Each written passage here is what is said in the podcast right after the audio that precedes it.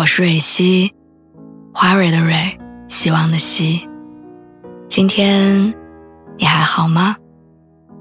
你可以在微信公众号和微博中搜索“蕊希”，每天晚上我都会用一段声音陪你入睡。听完今天的故事，祝你晚安，做个好梦。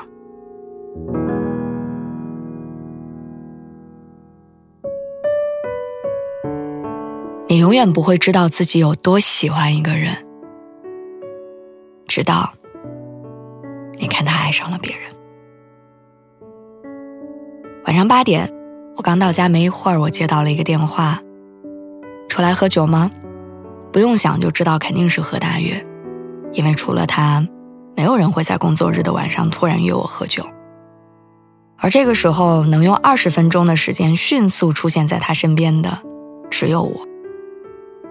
一见面，他就给了我一个大大的熊抱，差点把我勒得喘不过气。给了他一拳之后，才慢慢把我松开。我问他出了什么事儿，为什么要突然喝酒？他咧着嘴大笑着说：“没事儿啊，就是想你了。”我白了他一眼，跟他讲：“少来，我还不了解你吗？轻易不喝酒，一旦喝，肯定有大事儿，要么大喜，要么大悲。”他沉默了五秒钟，然后异常平静的看着我说：“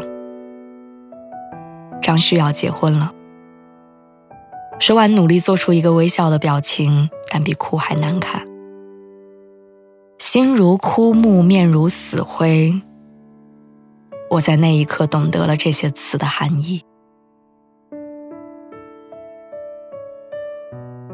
他们俩是我的大学同学。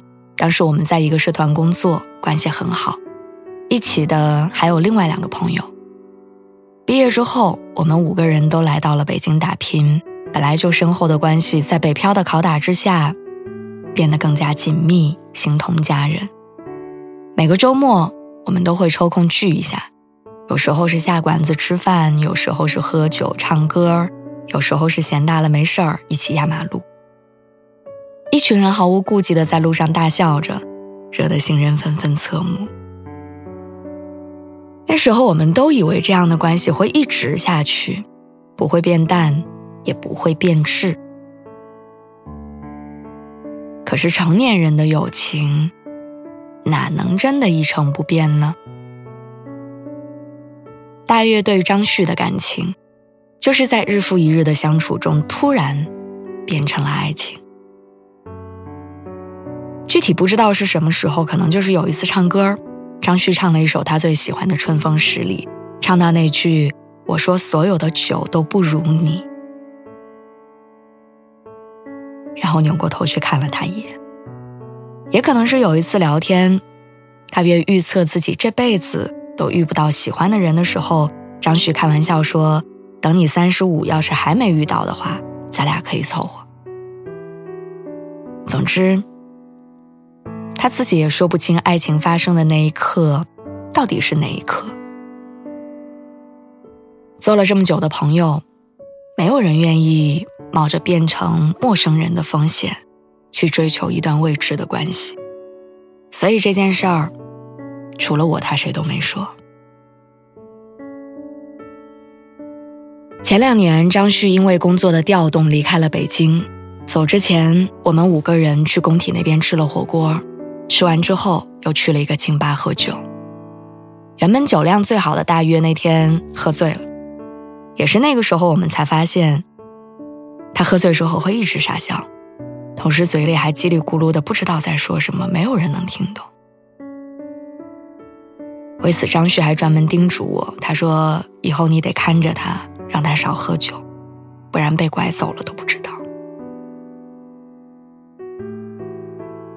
那天晚上，张旭走了以后，大约哭了很久，为他的离开，为自己的懦弱，为拿不起放不下。我问他：“你这么难受，你为什么不说呢？”他回答说：“喜欢一个人的眼神其实很明显，是藏不住的。而他望向我的眼神里，没有过那种东西。我无言以对，跟他又喝了两杯。之后的两年，张旭在新的城市里渐渐稳定下来，跟我们的关系也慢慢变少。大约似乎也从那个时候开始，慢慢放下了他，开始自己新的生活。大家都在奔赴不同的人生，而那段欲言又止的关系，仿佛从来都没有存在过。直到这次听到张旭准备结婚的消息。他才突然之间意识到，他好像没有放下，他只是习惯了把它藏在心底，然后不再声张，没有刻意去想。于是到后来，他以为自己也忘了。我问他：“我说你后悔吗？”他没有说话，却被暗淡的眼光出卖了一切。那种看清了还继续爱着的感觉，应该是很累的。那天晚上，他又把自己喝醉了，像两年前一样。